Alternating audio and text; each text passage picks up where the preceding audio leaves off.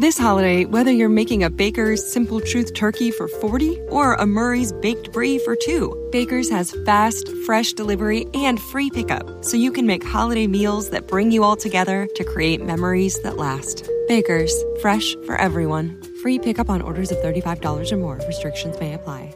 Choose from a great selection of digital coupons and use them up to five times in one transaction. Check our app for details. Baker's, fresh for everyone.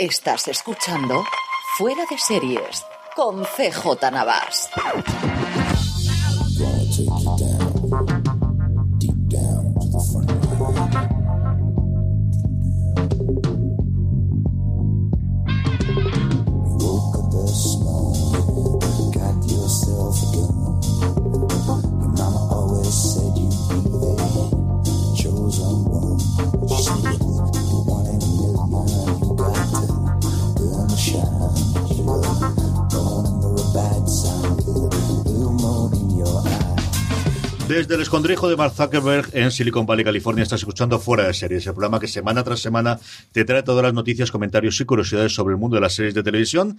A Lorena Lagil la tenemos arreglando un pequeño problema de Facebook, que no sé si habéis enterado esta semana de, comunicación corporativa y estas cosas.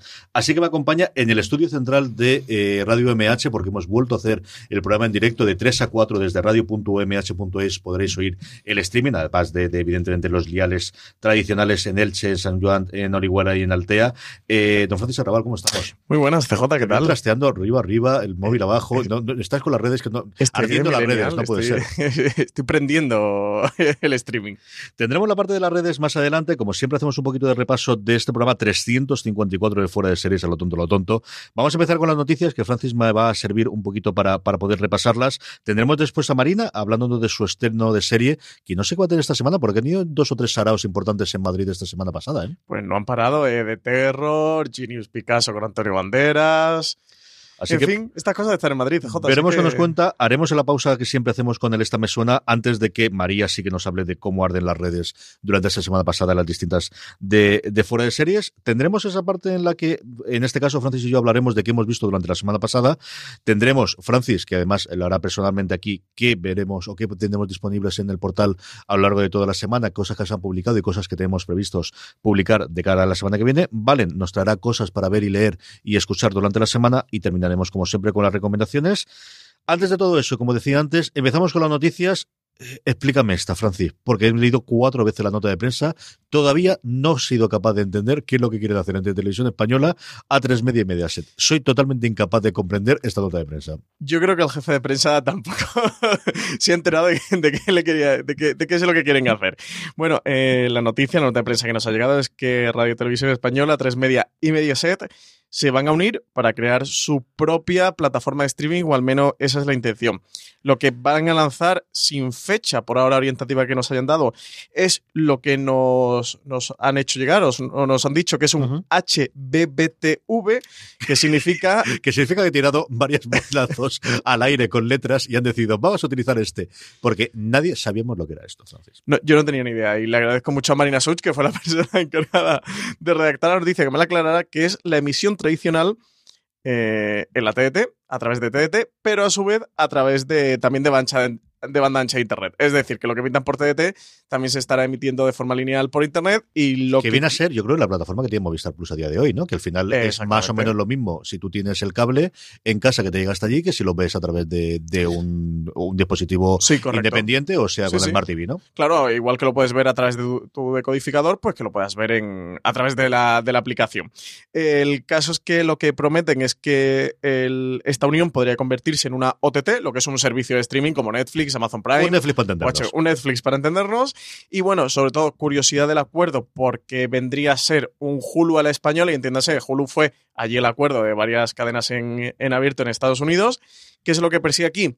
¿Qué incógnitas nos crea? Y Todas. que- que- claro, apa- aparte de todo, sobre todo del HBBTV este, es que al final Radio Televisión Española es una empresa pública que se está metiendo aquí con dos cadenas privadas, como son A3 Media y Mediaset nada más y nada menos, en el que las tres pondrían sus, sus contenidos bajo demanda imaginamos que si montaran un servicio de streaming es porque será bajo pago, ¿no? O sería gratuito.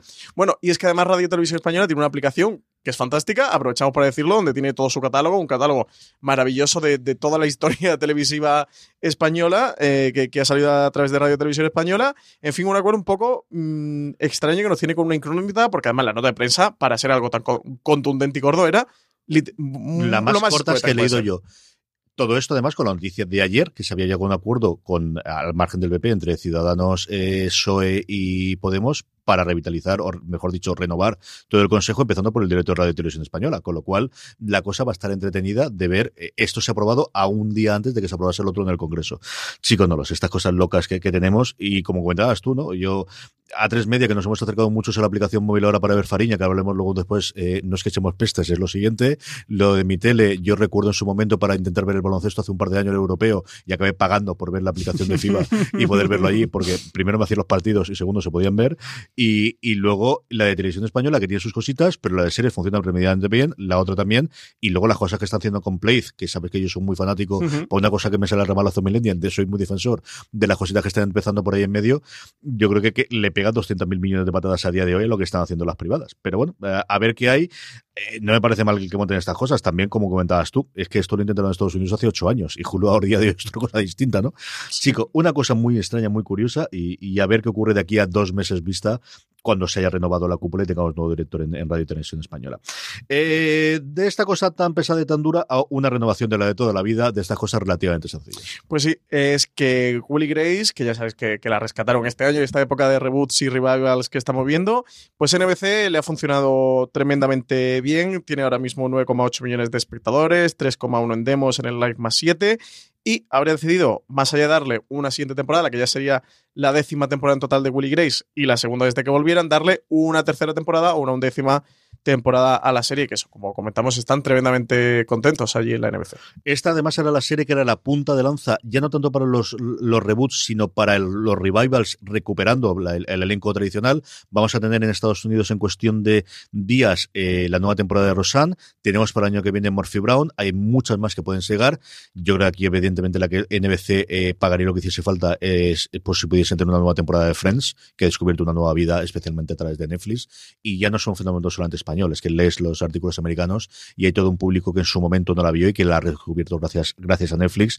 Yo creo que ese es el santo grial, pero desde luego que no va a haber una puñetera serie de los 70 o los 80 que tenga posibilidad de revitalizar, que como se ponga el elenco a tiro. Y al final las comedias suelen ser más tranquilas que los dramas para estas cosas, que al final son cuatro o cinco personajes principales, más luego los secundarios. Yo creo que esto sí que es, es, les ha marcado el camino. Y como decías tú, no es renovación por un año, sino por dos directamente. Y aquí no estamos en los sueldos de vamos a empezar a hacer la comedia, ¿no? Es decir, si se junta esta gente es porque está cobrando lo que tiene que cobrar por otro lado, ¿no? De, funcionar. Hablamos antes de A3 Media, eh, eh, hablamos de la audiencia de Willy Grace, háblame de la audiencia de Fariña, que siguen semana tras semana intratable. ¿eh? Pues sí, eh, de hecho ha, ha, compensado un poco la bajada que tuvo con el tercer episodio. Ya sabéis que se estrenó con un 21,5% de audiencias, 3.399.000 espectadores. La verdad es que una auténtica pasada los datos de audiencia que hicieron este primer episodio. Recordemos que se estrenó con todo el follón de que el juez eh, secuestró el libro de, Nacho Carretero, el libro que, adapta Fariña, la serie de Fariña, eh, de título homónimo. Y bueno, con el tercer capítulo bajó un poquito, bajó al 17,4. Parece que ha tenido una remontada. 17,7%, que no es ese 20-21 que tuvo inicial, pero que para un cuarto episodio pues empieza a estar muy bien y son 2.788.000 espectadores. Para Seguimos sin saber todavía cuántos episodios tiene esta primera temporada, si va a haber una partición sin sistema tradicional de televisión española. ¿eh? Pues esto es, lo hacemos y ya vemos que, en televisión española le encanta. son muy de los Javis y muy de Paquita Salas en televisión española. y eso lo hacemos y ya vemos. En cualquier caso, eh, eh, Fariña sí que le está funcionando muy bien, muy bien a tres media. Yo la, la serie la llevo al día y, la verdad. Aquí te está volando mucho. Sí, la serie está, está muy bien. La cosa como son. O sea, esta hay que verla, ¿eh? eh todo esto de tractores, que nosotros es verdad que tendemos mucho a hablar de series norteamericanas o de series europeas. Oye, Fariña hay que verla porque es una imprescindible. La serie es cojonuda y luego van y te compensan esto de Fariña haciéndote lo que han hecho con Versace, ¿no? Ostras, eh, no, hemos comentado nada de Versace. ¿eh? ¿Quieres comentar? Comenta algo de Versace. Bueno, más que comentarlo va a ser defogarme. bueno, pues para que no sepan quién, qué, pasó con la emisión de, de, American Crime Story, el asesinato de Gianni Versace, estaba previsto para Netflix, se estrenaba, bueno, se estrenaba y se estrenará. Y sigue estando previsto, o sea, se estrena el 31 de marzo. Se estrena el 31 de marzo y bueno, hace una semana, un par de semanas antes del estreno Netflix. Se vinieron arriba. A tres media decidió, oye, pues si esto lo tiene Netflix, esto no lo compramos, es el asesinato de Gianni Versace. ¿Quién no se compra el asesinato de Gianni Versace?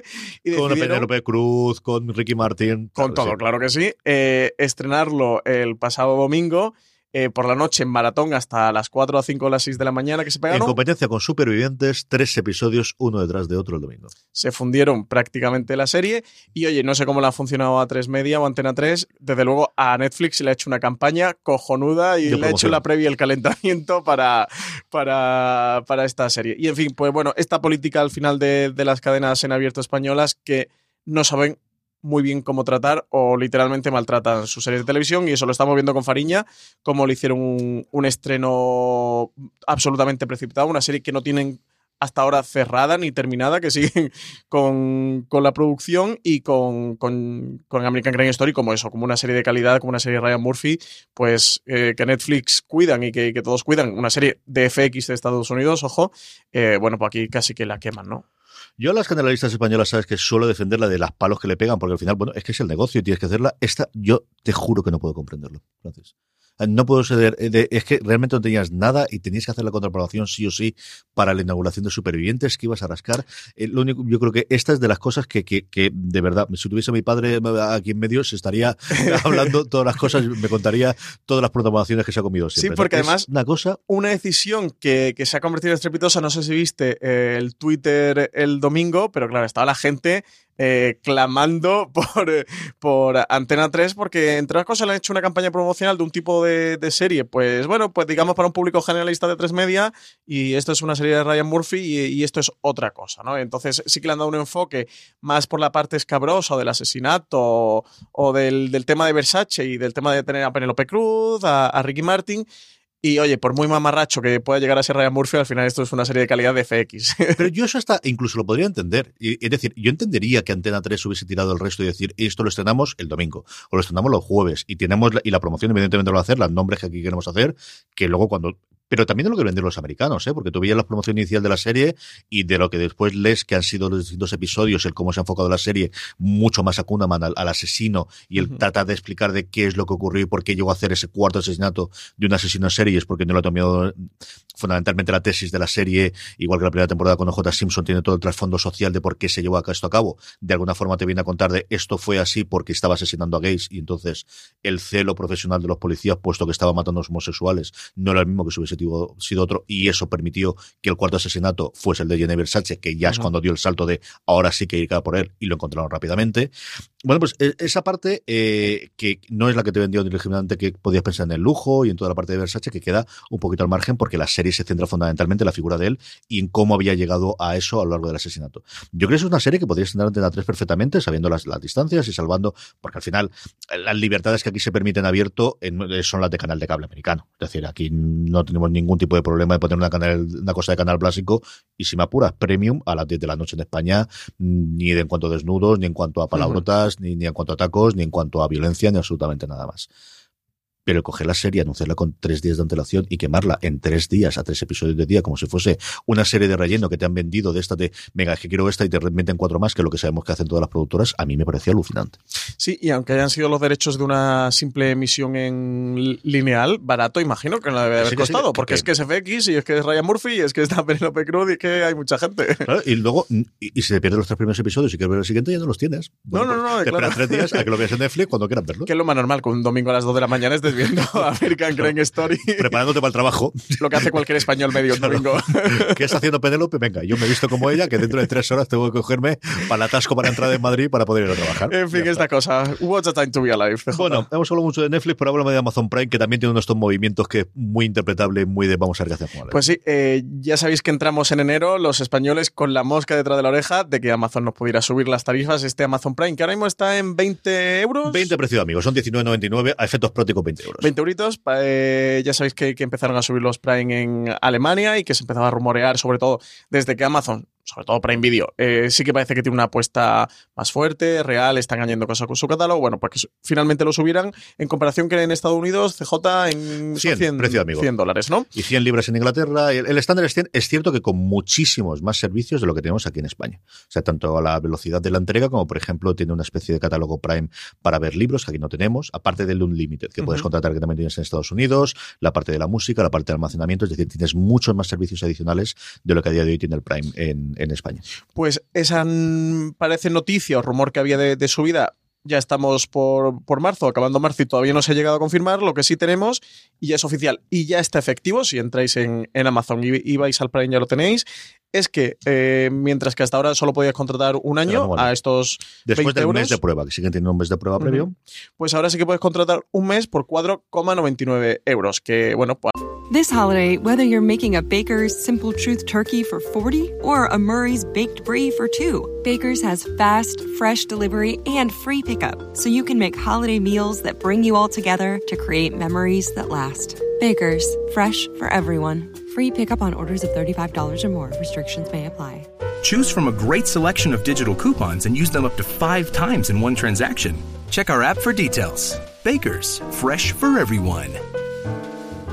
Si estás buscando un buen podcast de análisis y debate en tu idioma, te invito a que escuches Pulso y Péndulo. Yo soy Carlos Curbelo. Y yo soy Fabiola Galindo. Todos los jueves analizamos temas de actualidad en Estados Unidos y Latinoamérica. Fabi y yo no siempre estamos de acuerdo, pero sí tenemos un objetivo común. Queremos servir como antídoto contra las noticias falsas y la polarización. Pulso y Péndulo. Busca nuestros episodios en Apple Podcast, Spotify o en tu aplicación favorita al cabo del año te sale por más, son 60 euros en vez de 20, pero sí que tienes esa opción de, de, contratar mes a mes. Así que, bueno, pues si hay gente por ahí interesado que quiere probar el servicio, sí que por 5 euros puede tener acceso tanto a, bueno, los, todos los servicios que da Amazon de envíos gratuitos, de nube, etcétera, etcétera, pues tienes el Prime Video. Yo tengo aquí varias teorías sobre ella, pero como tenemos al otro lado de la línea también a Marina, vamos a invitarla y que nos comente. Marina, ¿cómo estamos?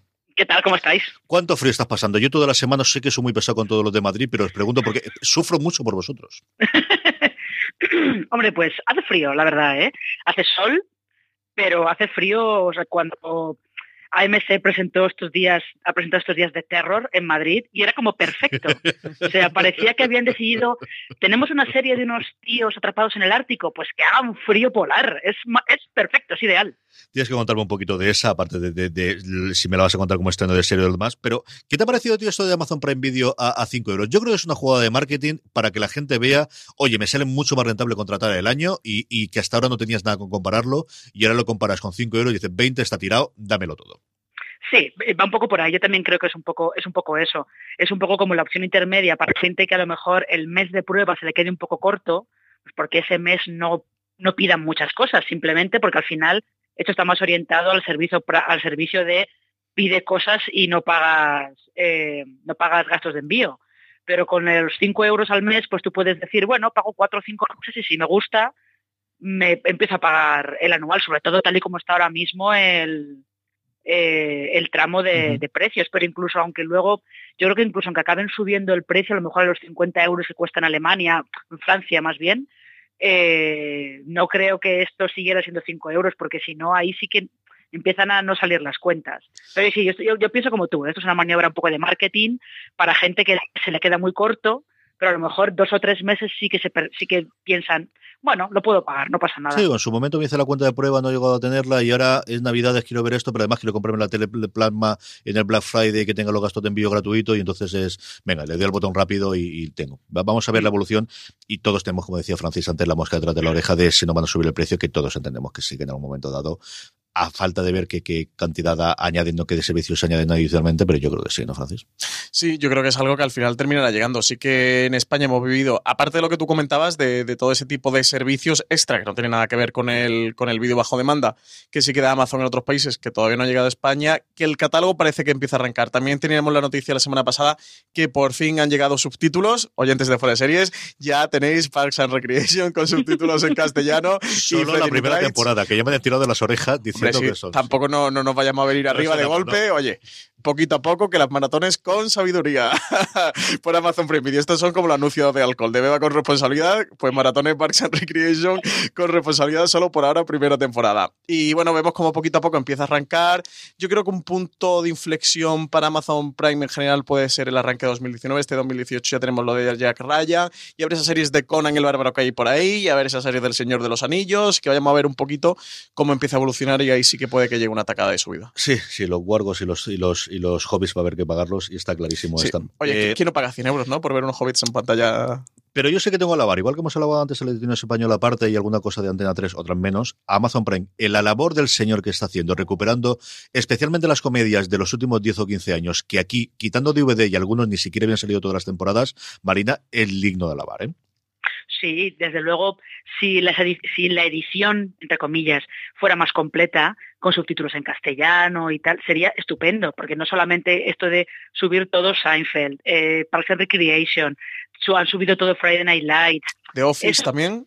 The Office, exactamente, entera, que eso es un poco lo que está pasando con Hulu en Estados Unidos, ¿Mm? que están, están añadiendo un montón de series del catálogo de Warner de los años 90, añadieron urgencias hace un par de meses, por ejemplo. Si Amazon empieza a hacer eso en España, que hay bastante, yo creo que hay, hay un, público que le, pues que le interesa recuperar esas series o que de repente compren Frasier y la pongan entera, o las chicas oro, que es como mi gran, eh, mi gran reivindicación en estos casos, eso puede ser un nicho por el que ellos pueden entrar bastante bien eh, para conseguir eh, más público. Pero claro, también tienen que empezar tienen que empezar a cuidar un poco más eso de poner subtítulos Sí. en castellano, cosas así.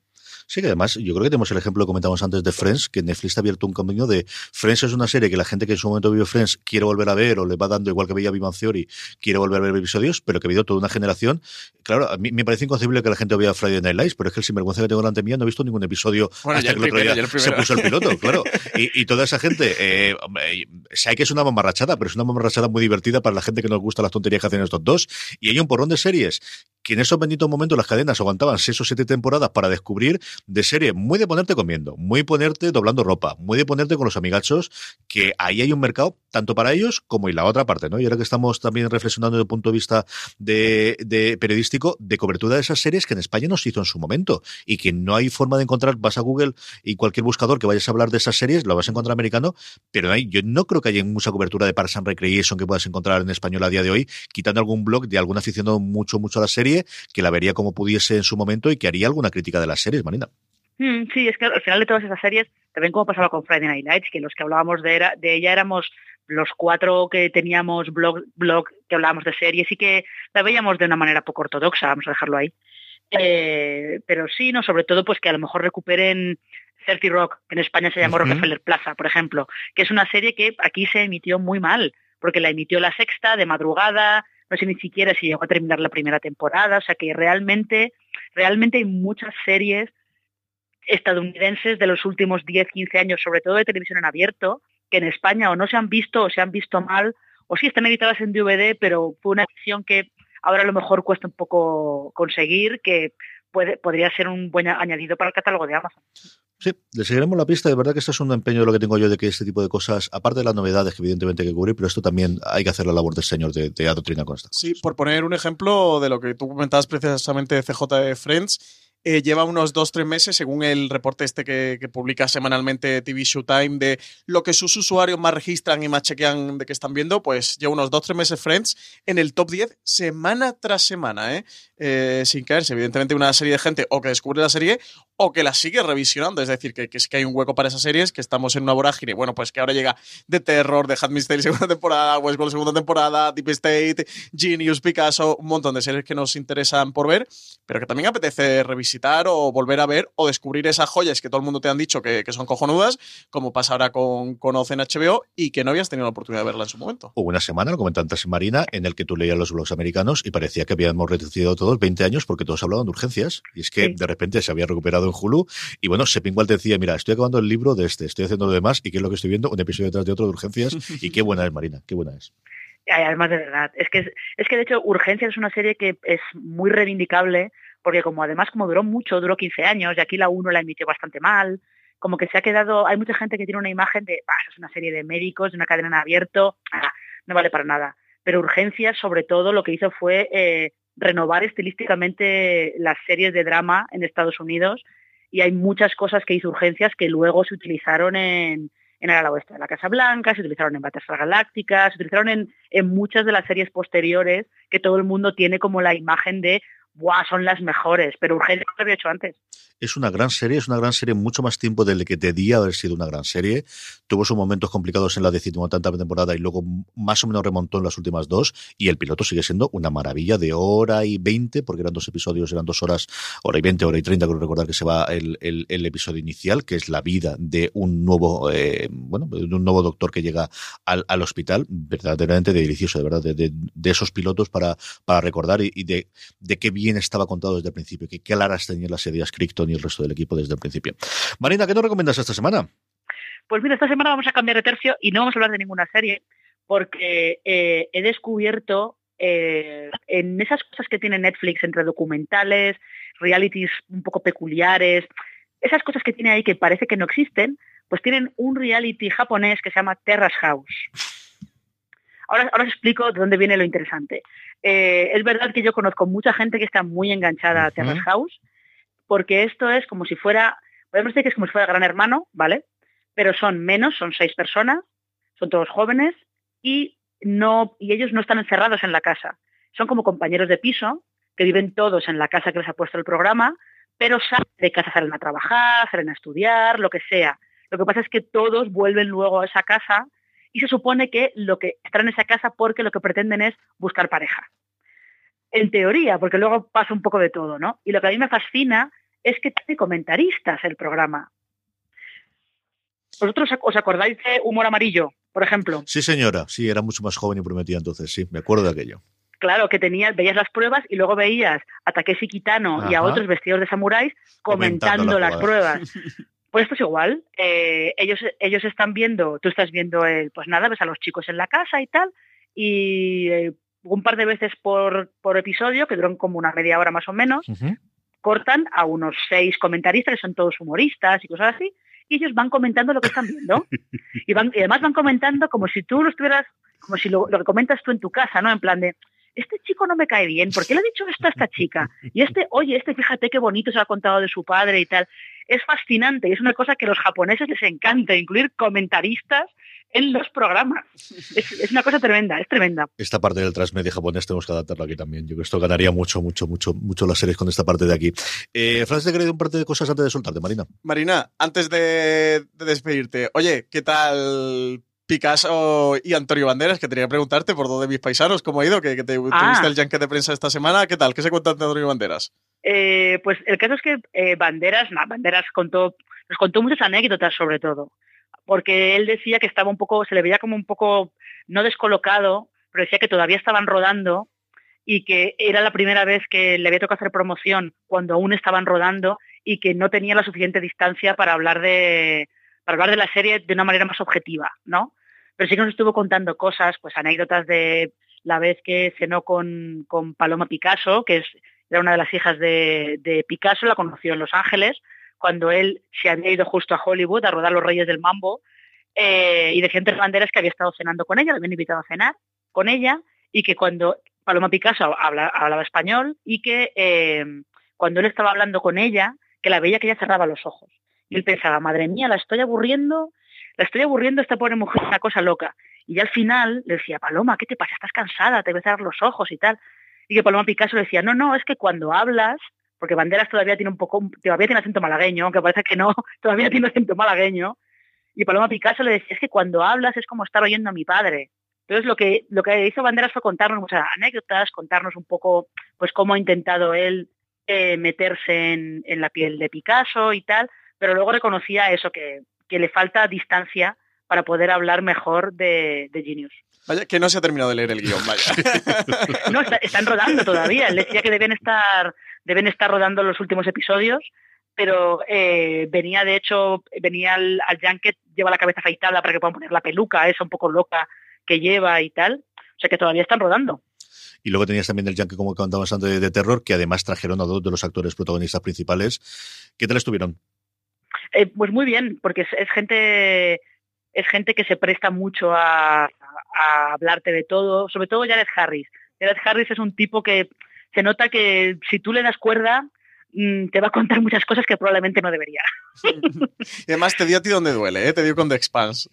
Eh, sí, no, porque le preguntamos, porque es verdad que de terror, eh, al hablar de esta, esta expedición de la Marina Británica al Ártico, lo que te cuento un poco también es parte de esa, esa idea muy grande de sí mismos que tenían los victorianos, ¿no? Los, los británicos victorianos, que pensaban que eran un poco en plan de, bueno, somos el mejor del universo y podemos ir a sitios de los que no sabemos nada y hacernos con ellos simplemente porque somos los mejores, ¿no?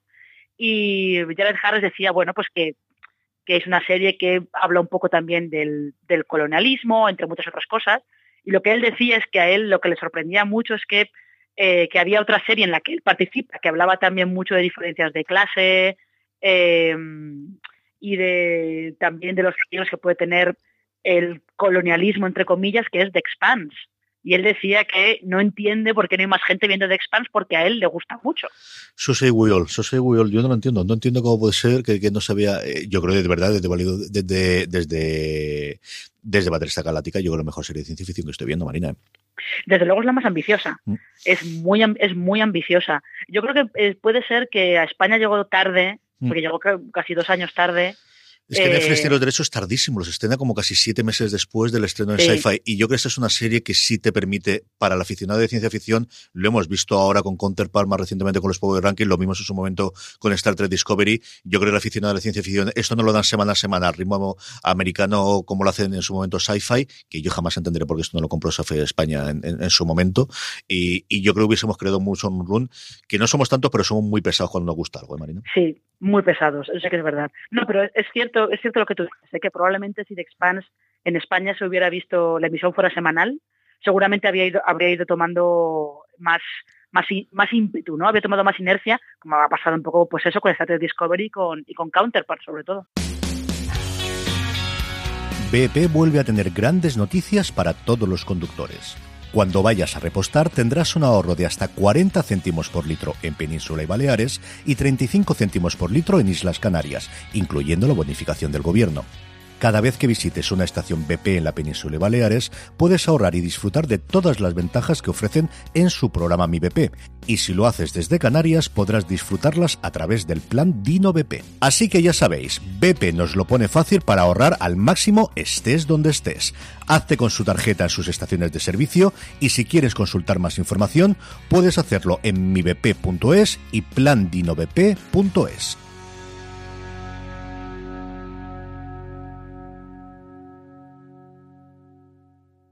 This holiday, whether you're making a Baker's Simple Truth turkey for 40 or a Murray's Baked Brie for 2, Baker's has fast, fresh delivery and free pickup, so you can make holiday meals that bring you all together to create memories that last. Baker's, fresh for everyone. Free pickup on orders of $35 or more. Restrictions may apply. Choose from a great selection of digital coupons and use them up to five times in one transaction. Check our app for details. Baker's, fresh for everyone. Sí, señor. Gran eh, actor eh, Harris y grandísimo gusto también. Yo creo que no he hecho una serie del hombre este que no me haya gustado. Es uno de mis actores fetichos últimamente. Además, repasas la, la qué, qué buen ojo tiene para cine no te digo yo que no, que alguna cosita he visto también de él, sabéis que siempre he cogido mucho más, pero de series, chico, ha hecho unas cosas maravillosas, más grandes, más pequeñas, más en Inglaterra, más en Estados Unidos, en los últimos 5 o 10 años, yo creo que Mad Men es lo primero que le descubrí a él, y venía ya haber sido conocido alguna cosita en cine, de verdad, de, de, de lo mejorcito. Marina, mil millones de gracias, nos vemos la semana que viene. A vosotros, hasta la semana que viene. Ahí tenemos a Marina y al final hemos hecho un repaso un poquito de todo, además de, de la recomendación, como suele ser norma de la casa. Vamos ya mismo eh, a la vuelta del, de esta mesona, tendremos a María hablando de con qué han ardido las redes de fuera de series durante la semana y antes vamos con el esta mesona de esta semana. Here we go.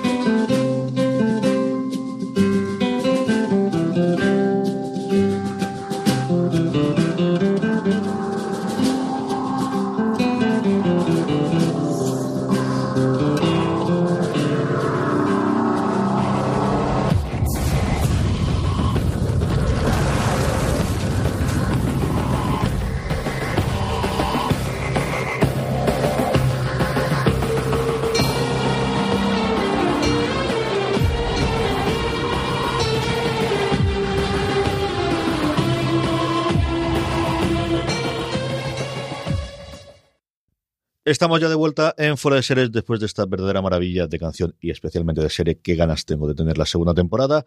Eh, ¿Con qué orden las redes? María Santonja, ¿cómo estamos? Hola, ¿qué tal? ¿Cómo estáis? Pues yo muy bien. Francis está un poquito más cansado que yo, le veo. yo estoy, estoy con un señor. Es, es, que claro. no puedo contar por qué, pero. Me duermes mal y pasa. Y no puede ser esto. No puede ser esto. Sin vergüenza, claro, si no puede ser. María, ¿con, ¿con qué han ardido las redes de fuera de series esta semana? Pues esta semana hemos tenido a los oyentes y lectores bastante participativos. Eh, para empezar, teníamos sobre la crítica de Walking Dead del episodio de esta semana, el 12 de la octava temporada, la clave, disparidad de opiniones. Teníamos, por ejemplo, a Paco Bernabé que decía, esta trama se está volviendo más pesada que un collar de melones. No entiendo cómo una serie de este nivel de producción está tan falta de ideas. Y por contraposición, eh, Joan Bregolat Borgas dice, esto se mueve, o sea que mm, visiones totalmente distintas, uno diciendo que no avanza nada la trama y otro por el contrario que, que sí que parece que, que, la cosa avanza.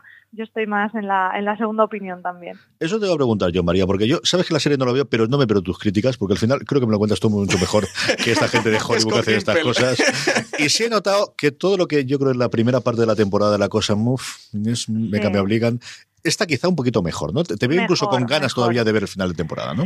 Sí, sí, sí. A mí me han, me han recuperado. Yo estaba bastante cansada, sobre todo la primera mitad, y la verdad que ya después de cuatro episodios desde el parón ya podemos confirmar que ha mejorado bastante, que no ha sido cosa de un episodio nada más, sino que están ya pues dando algunos giros que para mí sí que están haciendo avanzar la trama. Pero bueno, no, nosotros nunca fallaremos a, a, ver los zombies. Estaremos nos, ahí siempre. Nos quedan cuatro más, ¿verdad? ¿Son ocho y ocho? María. Eh, sí, me parece que termina en el 16, y nos quedan cuatro más. Muy bien, más cositas que hayan comentado nuestra querida audiencia. Pues, por ejemplo, sobre el regreso de Willy Grace, uh -huh. eh, Miguel Esteve decía que mm, me parece genial, la serie no ha perdido ni una pizca de frescura en este regreso. Después también teníamos sobre el artículo que publicó Richie Fintano sobre Ricky Morty, que el titular era Ricky Morty es la mejor serie de animación del momento. Y Julián Clemente en Twitter decía, ¿solo de animación? Julián es muy fan de la serie. Joder, muy, es que es muy, muy buena. Ricky Morty. Muy fan. Esta semana hablamos en Slumberland, que lo, lo podréis oír, eh, eh, bueno, en el, el canal de, de, de, Fuera de Series, yo creo que para el viernes lo tendremos. Si nos estáis oyendo ahora mismo en directo en, en, UM, en, en Radio MH, si no lo tendréis, vamos, el, segurísimo si nos estáis oyendo en, en, formato podcast, que siempre subimos antes Slumberland que Fuera de Series, y estaba totalmente entregado a la, la causa. De hecho, estaba con, con estos rumores que hay de que es que los titulares los carga el diablo, ¿no? De primero, no va a haber cuarta temporada, ah, no, todavía no está renovado. Yo creo que no hay ninguna posibilidad en el universo mundo, más allá de nadie quiere trabajar con Dark Harmon más de un año, claro. eh, que no hay una cuarta, con el, sobre todo con, con, el crecimiento que ha tenido la serie, ¿no? Que es lo que comentaba yo también. No, yo creo que en alguna de las, de las cosas que he hablado esta semana, eh, es extrañísimo el, el, hecho de que la, la, la, serie crezca año tras año tras año, Francis. Sí, porque el, lo que solo podemos ver, quitando eso, los casos, normalmente de las grandes series de The Walking Dead, de Juego de Tronos, que sí que van subiendo y aumentando y eh, legiones de, fans eh, temporada tras temporada y episodio tras episodio, lo normal es que una serie salga con una gran campaña de promoción, con muchísima difusión y a partir de la primera mitad del, de la temporada ya vayan cayendo y normalmente pues bueno, pues cada vez se van quedando menos fans, nos van sumando. El caso de Ricky Morty sí que tuvo una primera temporada un poquito más discreta de arranque, con la segunda lo petó y cuando se estrenó la tercera este verano, que aquí en España la estrenó TNT, ya Ricky Morty lo era absolutamente todo. Y bueno, si vais a cualquier tienda de estas de merchandising, de Funcos y de cosas varias, y juegos de mesa y camisetas, pues veréis Ricky Morty junto a, a, las grandes, junto a eso, Juego de Tronos, a The Walking Dead o a las series que, que, más fan arrastran. Yo creo que el tema de Dan Harmon, que tuvo una polémica con una de las guionistas, con todo el tema de Harvey Weinstein y tal, eh, a, la, luz o a raíz de eso, sí que tuvo cierta polémica, una polémica en la que, en la que él entró, en la que él se disculpó, que decía que no iba tanto por el tema sexual, sino por tema de, de exigencia, haberse con, o comportado como un mal jefe, ¿no? Un jefe demasiado broncoso y que les exigía mucho. Eh, sí, con cierto, ¿no? A veces, bueno, comentaba algún tema de misoginia y tal. Y creo que, que sí que es un tema que evidentemente le ha podido afectar y que Adult Swim y Cartoon Network, que es la productora de, de, la serie que está detrás de Ricky Morty y Adult Swim, el canal donde se emite en Estados Unidos, bueno, quizá hayan enfriado la cosa y el caso es que a día de hoy no está confirmada la renovación por una cuarta temporada, mientras que las temporadas anteriores a estas alturas ya sí lo habían hecho. Pero bueno, en cualquier caso, que ha corrido por ahí como la pólvora, el tema de que no han renovado es no han renovado, coma, por el momento eh, Ricky Morty, que, que no la hayan renovado aún no quiere decir que no la vayan a renovar, es decir, que la serie no está cancelada, ni en ningún momento nadie ha dicho que, que la serie no vaya a continuar. Más José María. Sí, bueno, precisamente sobre Ricky Morty, esos titulares maliciosos en el grupo de Telegram de Fuera de Series ha habido cierto revuelo estos días y bueno, hemos recuperado también algunos otros temas que se han hablado en el grupo de Telegram. Por ejemplo, Rubén Valdés Guardado decía, y tengo que esperar una semana por el final de Counterpart. Estamos con él. Eh, podemos hacer un grupo de esto de WhatsApp o de Telegram para llorar todos juntos mientras llega el próximo episodio. Y último de Counterpart. Eh, y bueno, CJ, abrimos ya oficialmente yo fuera de series la campaña para que JK Simon le den el Emmy a mejor actor, sí, sí, ¿no? sí, indudablemente. O sea, abrimos ya, ¿no? Yo, yo no, vamos. El check.org para que le den a JK Simon. Que se lo den además en la ceremonia. Por decreto. Yo creo que tienen que dárselo esto en la ceremonia de los feos que dan antes, porque directamente tienen que darse. Ya no hay nada más. Sí, sí, sí. Eh, más temitas que se han comentado en el Telegram, por ejemplo, Charlie Sogor decía, muy buena la segunda de Sneaky Pete, no sé si me ha gustado más que la primera, pero me lo, ha- he vuelto a pasar bomba y vaya final, que recordemos estrenó esta segunda temporada el pasado 8 de marzo. Es una gran serie, es una de estas que se quedó ahí transconejada, nos vino después de Amazon Prime, pero no tuvo un movimiento la primera temporada porque ya se había emitido previamente en Estados Unidos. Yo creo que, que Brian Cranston era una cosa que aquí podría haber funcionado muy bien de enganche para que la gente se acercase a ella, y es una de esas, pues junto con Patriot, junto hasta cierto punto Bosch, de las cositas que no sé cuánta vida le queda a esas en Amazon con el cambio de guardia ahora, y de verdad cosas muy, muy, muy, muy interesantes. Yo creo que esta generación estaba muerta que viva, ¿no? Porque sí que se han quedado muy tapadas en el catálogo, muy de fondo de, de catálogo, no han tenido un punto de enganche con el público que haya ido a más, quitando quizás The Man in the High Castle, Mozart in the Jungle y, Transparent, y, sobre todo lo que tú comentas, con el cambio de guardia, cuando echaron al, director de los estudios de Amazon también por el tema de escándalo sexual, bueno, y, bueno, y había enchufado una cuñada, bueno, había hecho de todo lo que mal que se puede hacer como, em- como empresario y como ser humano, como directivo y como ser humano. El, estamos viendo que los designios de Amazon y de Jeff Bezos van por una cosa más ambiciosa y más gorda de lo que se estaban planteando hasta ahora. ¿Alguna cosita más de última hora, María? Bueno, una muy corta dedicada a Francis. David en el Telegram decía, Love me encanta demasiado, que yo sé que es muy fan, Francis. Y después de lo que se ha estado hablando bastante en los últimos días ha sido sobre la serie de The Terror, con la que hay bastantes expectativas. Por ejemplo, PJ Cleaner comentaba que él ha leído el libro en, en el que está basada la serie de AMC, que le gustó bastante, aunque no le convenció el final. Y, por ejemplo, Nieves Linares eh, también apuntaba que eh, sobre este hecho real recientemente se han descubierto nuevas pistas que no, no sabemos muy bien si estarán reflejadas o no en la serie. Y bueno, decir que tenemos en la web la crítica ya de los eh, primeros episodios, críticas sin spoilers por Tony García, que de hecho es el contenido de esta semana que más ha gustado entre nuestros seguidores en Twitter y Facebook y más me gusta y corazoncitos ha recibido. Yo creo que estamos creando una pequeña burbuja alrededor de terror con los oyentes y lectores de fuera de series, pero os voy a decir, yo os aseguro que es espectacular la serie. o sea que estamos creando una burbuja alrededor de terror, pero la una burbuja absolutamente merecida. Me responsabilizo y merecida, porque cuando la gente vea de terror se va a caer de espaldas. María, un mil millones de gracias. Volvemos la semana que viene hablando de conquear de las redes de fuera de series. A vosotros y nada, recordar a los oyentes que nos pueden seguir en redes sociales, muy fácil de encontrarnos fuera de series y también que se unan al grupo de Telegram que, que ya ven que está muy animado siempre. Telegram.me barra fuera de series en vuestro reproductor del móvil y automáticamente os lanzará eh, Telegram. Si no tenéis instalada la aplicación, os invitará a que la instaléis y os podréis unir al grupo de Telegram, donde casi 600 personas, ahora cuando estamos grabando, hablan diariamente de series de televisión como a las que a ti te gustan. Francis, ¿qué has visto esta semana? Pues he visto muchas cositas. Me he puesto al. Las que puedes contar, no las que no puedes contar, que te veo, que te veo venir. Eh, que no puedo contar ahí también muchas. Últimamente es que veréis la primavera que está llegando, ¿eh? La primavera va, va a alterar la sangre. Tenemos la agenda de estrenos y, tenemos la agenda de eh, cuándo acaban los embargos de la serie de las que podemos para, hablar. empe- para empezar a hablar, porque de verdad es que vamos a ver una primavera fila muy gordita. ¿eh? El, el verano nos, nos va a tocar rescatar y ver cosas.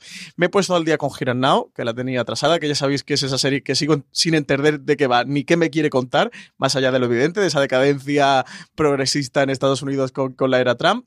Pero una serie que, que- de verdad que veo absolutamente fascinada y que tiene esa calidad de, de Alan Ball, eh, que me gusta mucho. Sigo con The Walking Dead. Ya sabes que, que la primera parte de la octava temporada me caí bastante. Le di el capítulo de regreso. Y oye, pues como pasa con, siempre con The Walking Dead, que le pongo el deadline de como este capítulo no me guste, me bajo. Y oye, yo no sé si es que me tienen pinchado el teléfono o algo, que oye, siempre me gusta el episodio con el que voy a desenganchar, así que a día de hoy también la sigo viendo y la he recuperado. Evidentemente, Counterpart, ese final de décimo episodio. Creo que lo hemos dicho ya 15 veces en Fuera Series, pero lo vuelvo a decir. Si alguien está viendo Counterpart, por Dios, que no se escuche y no haga caso.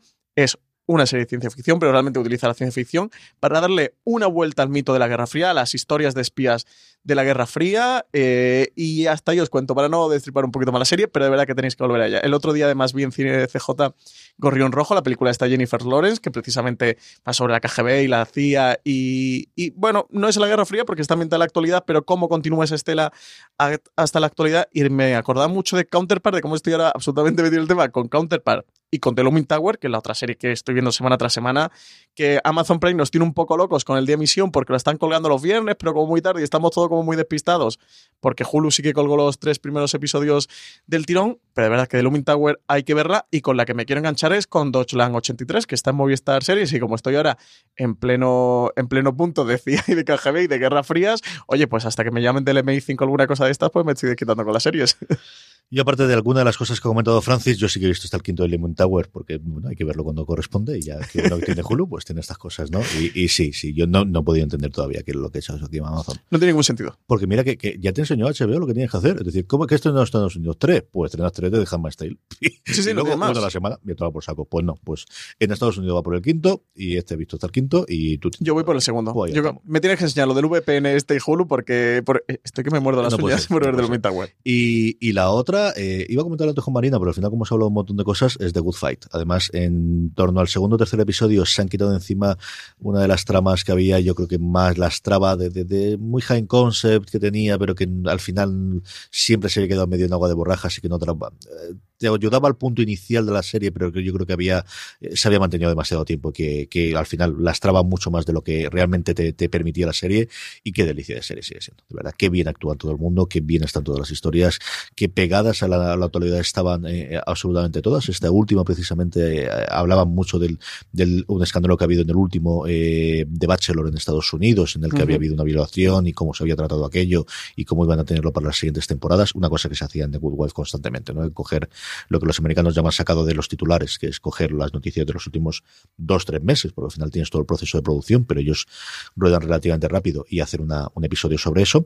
Y bueno, pues muy bien. Eh, vamos con, con- Valentina ahora mismo a llamarla. Antes de eso, Francis nos va a contar qué podéis encontrar ya en foreseries.com y qué vamos a publicar y lo que nos falta de semana primero de la semana que viene. Pues recomendaros, por supuesto, lo comentaba antes María Santonja, la crítica de terror de Tony García, crítica, eh, una crítica de muy buena calidad, una serie que promete mucho y desde luego un- una lectura muy interesante para ir ya calentando, para ir haciéndonos cuerpo y preparándonos pa- para ese gran estreno. Y con la que además aprenderéis de cuadros. Ahí lo dejamos pa- para, crear interés. Eh, también tenemos la crítica de dos series que os recomendamos. Por un lado, American Crime Story, el asesinato de Gianni Versace, crítica que ha hecho Mania Such. Y también tenemos la del estrangulador de Arlington Place, This holiday, whether you're making a Baker's Simple Truth turkey for 40 or a Murray's Baked Brie for 2, Baker's has fast, fresh delivery and free pickup, so you can make holiday meals that bring you all together to create memories that last. Baker's, fresh for everyone. Free pickup on orders of $35 or more. Restrictions may apply. Choose from a great selection of digital coupons and use them up to five times in one transaction. Check our app for details. Bakers, fresh for everyone. El último gran estreno de filming que viene de, la mano de BBC eh, por Juan Galonce, a la que os invito a que os paséis. Luego, en cuanto a artículos, pues Marina Such ha sacado, hablamos antes con ella, de ese Junket que ha hecho Antonio Banderas con motivo del, del, próximo estreno de la serie Genius Picasso. Pasaros por ella porque cuenta Antonio Banderas cu- cuál es el o cómo está siendo el proceso de, de la serie y qué, qué está desarrollando y en qué está trabajando. También recomendaros eh, un artículo de Marina de cómo cambian las diferencias entre Jessica Jones, la serie de, de Marvel en Netflix, y el, el cómic, ese, ese cómic de Brian Michael Bendis en Marvel, sin duda un artículo muy interesante para toda la gente que, que le gusta la serie, que está siguiendo la serie, y que también o bien se acercó al cómic en su momento o le apetece acercarse. Y por último, recomendaros entrevista de Vince Gilligan, que tenemos en fueraseries.com, CJ, que además, bueno, pues cre- creo que tú puedes hablar mejor de ella que yo incluso. Es un señor encantador, o sea, que no puedo decir otra cosa. Es de estas shock extrañísimo de haberlo oído mil millones de veces en entrevista, de tener además una voz muy característica como tiene Vince Gilligan y que de repente te saluda al otro lado del teléfono. Te dijo hi CJ o. Sí, sí, sí, sí, sí, lo tendré grabado. Aparte que lo tengo realmente grabado, ¿no? En audio, pero lo tengo grabado en la cabeza para toda la vida. reconóceme, ¿te pones por las noches antes de dormir hi CJ? No, pero me acuerdo de aquello. Y ayer estaba precisamente cuando sacamos la entrevista eh, para la newsletter quería poner un vídeo él contando cómo fue haciendo los pitch por todo Hollywood por Breaking Bad que nadie la quería como la compró FX, porque la llegó a comprar FX. FX la desarrolló, no les acabó de convencer y entonces permitieron que MC la comprase, que él da las gracias a Landgraf diciéndole esto no es habitual porque aquí las envidias son como son y nadie quiere dejar la mínima posibilidad del uno entre un millón de que resulta que dejas ir la serie que realmente funciona. A Landgraf le ha ocurrido con Breaking Bad y le ocurrió con The Walking Dead, que también iba detrás de ella. o sea, pero esta ya no es que iba detrás, es que la compró realmente y, y claro, le oía decir, es que sí, es que es la voz suya, es que lo tengo tú, me ponía de politono para cada vez que me llamaran que sonara High sí. recuperarlo. Por Y por último, un artículo de Richie Fintano eh, titulado ¿Por qué Ricky Morty es la mejor serie de animación del momento? Esa reivindicación que hemos hecho de Fuera de Series para Ricky Morty. Todo eso podéis encontrar en, en fuera de series.com, incluidos muchos artículos de Valentina, a la que además tenemos ahora en el otro lado de la línea del teléfono, para, como siempre, traernos cosas muy chulas que ver, leer y escuchar. Valen, ¿cómo estamos? Hola, ¿cómo estáis? Pues con mucha hambre. ¿Para qué te voy a negar yo? Porque este, este sinvergüenza sí que he comido un oh. bocadillo. Yo, la noche fue dura y tan larga y tormentosa y al final no he comido nada, Francis. No, yo como estoy con bocata de panceta y queso, por ahora voy servido. Estoy como un torete. Así que con hambre y con sueño. Pero mira, hija mía, la verdad es que se me ha pasado volando. Llevamos 47 minutos de programa y parece que habíamos empezado ahora mismo. Valen, ¿qué podemos traer? Este, me ha molado mogollón. El primero, el segundo me gusta mucho, pero el primero me ha tanto en medio.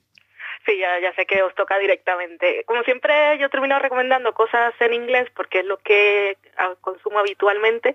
Hoy me he esforzado para buscar cosas en castellano para toda la gente, ¿vale? lo primero que voy a recomendar es un podcast que es argentino, se llama La Podcast, todo junto. Eh, lo hacen Mariana y Gus y ellos hablan siempre de series eh, con una perspectiva de género y hace muchos apuntes académicos.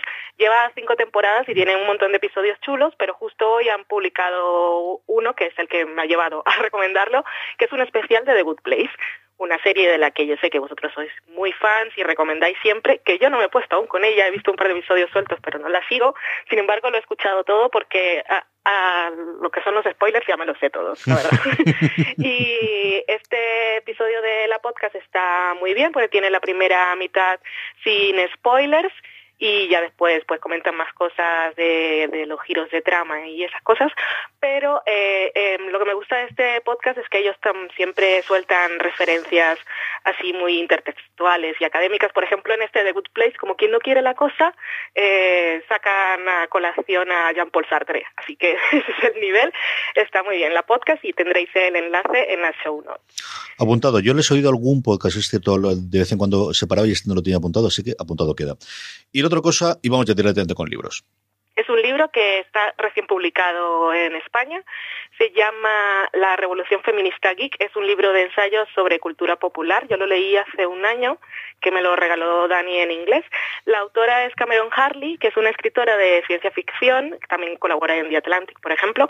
Su último libro, si no lo habéis leído, igual os suena de haber visto la portada en algún sitio, es eh, Las estrellas son legión. También sacaron una portada alternativa muy chula que a mí no me tocó, que es Lesbianas en el espacio. Está muy guay. El libro este de la Revolución Feminista Geek, en, en él Harley habla de su experiencia como escritora de ciencia ficción, como mujer geek y también de su trabajo de día a día, que ella trabaja en publicidad. En el libro habla de representación y de cómo la narrativa y las representaciones en la cultura popular moldean el mundo y que lo que no se ve en la cultura popular parece que no existe. Eh, y bueno, lo hace ah, con unos ensayos que son muy amenos de leer, es un libro que podéis leer un ensayo cada vez, así que es muy fácil de seguir. Y todo esto lo explica con ejemplos eh, de la cultura popular. Yo recuerdo, por ejemplo, una de las cosas que más me llamó la atención es una parte que dedica a deconstruir la jungla de cristal y os prometo que os va a cambiar la visión de la película. Así que ahí queda La Revolución Feminista Geek de Cameron Harley. Creo que lo eh, publica, lo editó Alianza Editorial. Me dicen por aquí que sí, el librero Dani. los enlaces a todo lo que nos comenta Valen, igual que los enlaces a todo lo que hemos comentado durante el programa, las distintas noticias, todo lo que hemos comentado, lo tendréis eh, aquellos que nos estéis viendo en directo en eh, la entrada que crearemos del podcast en Fuera de Series. Si lo estáis reproduciendo en formato podcast, lo normal es que lo tengáis embebido dentro del propio podcast y tengáis todos los enlaces, excepto aquellos sitios donde no permito, como por ejemplo iVox, fundamentalmente iVox. Así que eh, si no lo podéis ver en el podcast, iros a fuera de series.com, que tenéis todos los enlaces para ver, para oír, para leer y para comprar el enlace directo para que podáis comprar el libro que nos acaba de recomendar.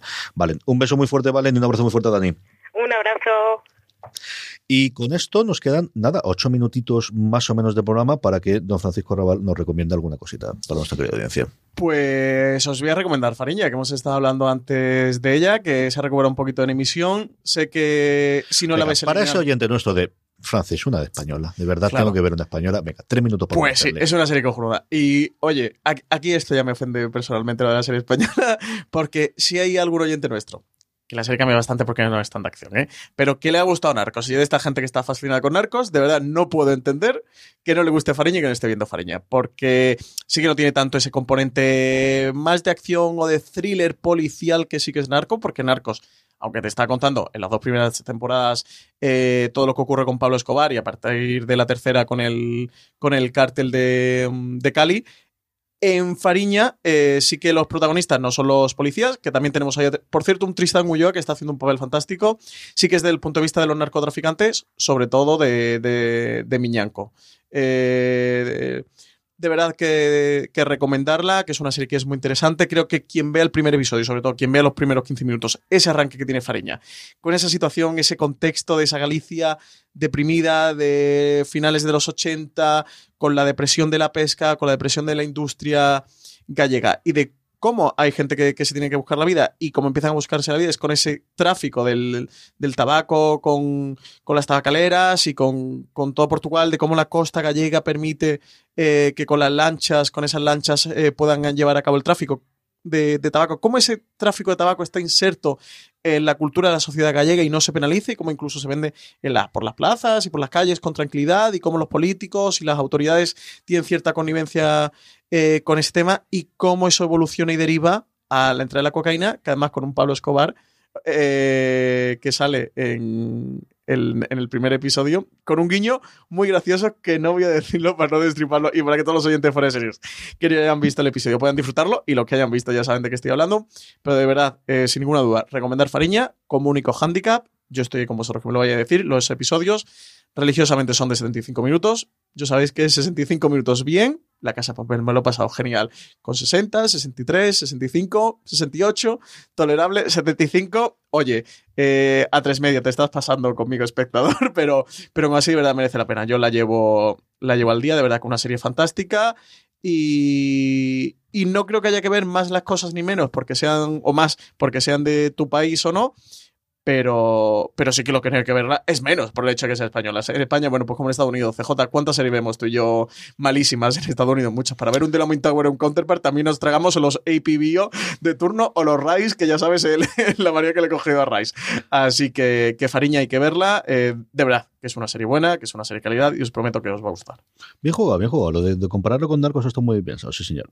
Dos, dos cositas muy rápidas. Tenía una, pero ahora cuando estaba hablando con Valentina me he acordado de la segunda. Y es que, igual que la podcast, yo creo que fue Valentina la que me lo descubrió el podcast, eh, este del que voy a hablar, que ya he hablado yo más de una vez, también me lo descubrió ella. Y es un podcast dentro de la cadena Nerdis que se llama The Writers Panel, en el cual tienen mucha entrevista a creadores y además mucho cada vez más. Tiene mucha cosa de cine, tiene mucha cosa de cómic, porque el, presentador ha tocado todos los palos, pero cada vez más, evidentemente, por las promociones y a lo que vamos.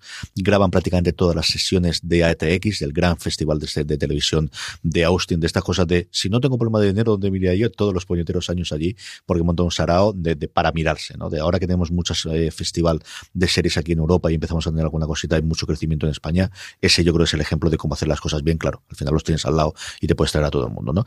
Y en el último hablaban eh, los dos showrunners de The Terror. Y hablaba David Kajganix, que el apellido es criminal, y la co-showrunner y además cuenta toda la ceremonia, todo el proceso de desarrollo de terror que tiene Tela y que no se adelanto nada por si queréis oírlo, pero él originalmente quería comprar los derechos, no lo pudo comprar por un día, cuando fue a comprarlo se lo había adelantado lo habían comprado el día anterior, aquello tuvo 24.000, pero logró engancharse y decir, bueno, pues lo adapto yo, lo adaptado inicialmente para una película, luego van a adaptarlo para cinco temporadas de serie, luego se ha quedado una temporada, él deja caer, y yo no le he leído en ningún otro sitio, que The Terror va a ser el nombre general para una serie antológica que de momento la primera temporada va a ser esto, pero que si la cosa funcionase bien, su idea es mantener una American Horror Story que se llame The Terror. Y, y, eso lo dije él libremente, que no, de verdad que no tengo información privilegiada, lo he oído en el, en el podcast contándolo. Ella, él, como te digo, David, junto con So, eh, Hugh, eh, Hugh eh, yo pensaba que era Sue todo el rato, no es So, S-O-O, que es la primera vez que he oído este nombre en, en, en mi vida, ¿no? Y, y, está muy, muy bien. Habla mucho de, del proceso de creación te das cuenta también los creadores del poco problema que tienen con los spoilers, porque ella suelta un spoiler en mitad del programa que han tenido que hacer el blip para que no se note quién muere, porque al final tienes pinta de que la, la, serie va a ocurrir lo que va a ocurrir, y es la primera vez en la vida en la que veo esta, y ella a sí mismo se da cuenta tres segundos después y dice, uy, suelto un spoiler, ¿no? De cómo la libertad que tiene de que al final el día a día, pues, pues eso, hablan de todo lo que ocurre en cada uno de los episodios, porque también el entrevistador ha visto la temporada completa, ¿no? Eh, y luego la otra cosa que quería recomendaros, porque el otro día me asaltó Netflix eh, y me amenazó con que hay una temporada nueva de ello, si no os habéis acercado todavía, que os acerquéis a Chef's Table. Yo tengo mi reticencia sobre algunos de los episodios, creo que hay un momento en que ya llega a ser un porno eh, de comida absoluto y total, pero Nasir, cuando están bien hechos los programas, están espectaculares. Y os lo digo porque una cosa que sobre todo con Miguel eh, Pastor lo he hablado muchas veces, era curioso que hasta ahora no había ni uno solo con un restaurante español. No había absolutamente nada. Tuvieron una temporada especial sobre Francia, habían tenido muchos programas de cocineros de todo el mundo, pero no había ni un solo restaurante español. Y mira, incluso la época en la que Celer de Can Rock había estado en el puesto número uno eh, en, el, en los mejores restaurantes. Y ahora por fin van a hacer en abril una nueva temporada de seis episodios, si no recuerdo mal, sobre dulces, en el que sí tenemos por fin una eh, restaurante eh, español. Y no recuerdo dónde era, yo creo que casi seguro que era catalán, que además ellos sí que han hecho mucha uh -huh. cosa en Cataluña de la gente que venía haciendo previamente. Eh, y tengo muchísimas ganas de verlo, ¿no? Y también la primera caso, de, como te digo, en el que después de veintitantos programas tengamos un restaurante español. Sí, raro que no hayan hecho algo con José Andrés o algo que sí que está en Estados Unidos. José Andrés, que por cierto salió en los sí. Oscars, no sé si lo sabes. No, no lo sabía, salió pero, en un número musical final, que dijo, hostia, José Andrés canta Con Andrés o, o, al final con, con los con la gente de, de Leche me salta que de Adrián, que al final, con, mm. bueno, Alberto está ahora sí, con el emporio nuevo que ha sacado pero con la gente de Celer de Can Roja los dos años no habían hecho absolutamente nada.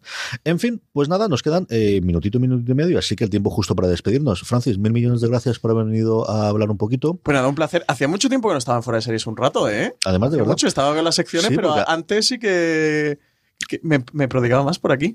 Oye, me ha gustado mucho. venido. A ver Sí, si otro día muy me bien. vuelves a invitar. Sí, señor. Gracias a Marina, gracias a María y gracias a Valentina por, como siempre, cumplir eh, sobradamente con las secciones que tenemos y, y, y, bueno, pues traernos las voces a, aquí a Fuera de Series. A todos vosotros, pasaros por fuera de series.com, donde ya sabéis que tenéis todas las noticias y comentarios de la serie de televisión. La semana que viene, si no pasa nada, volveremos. Volveremos a tener a Lorena, que yo sé que le echéis de menos, por mucho que nos queráis a nosotros dos. Y como siempre os digo, gracias por estar ahí y recordad que muchísimo cuidado.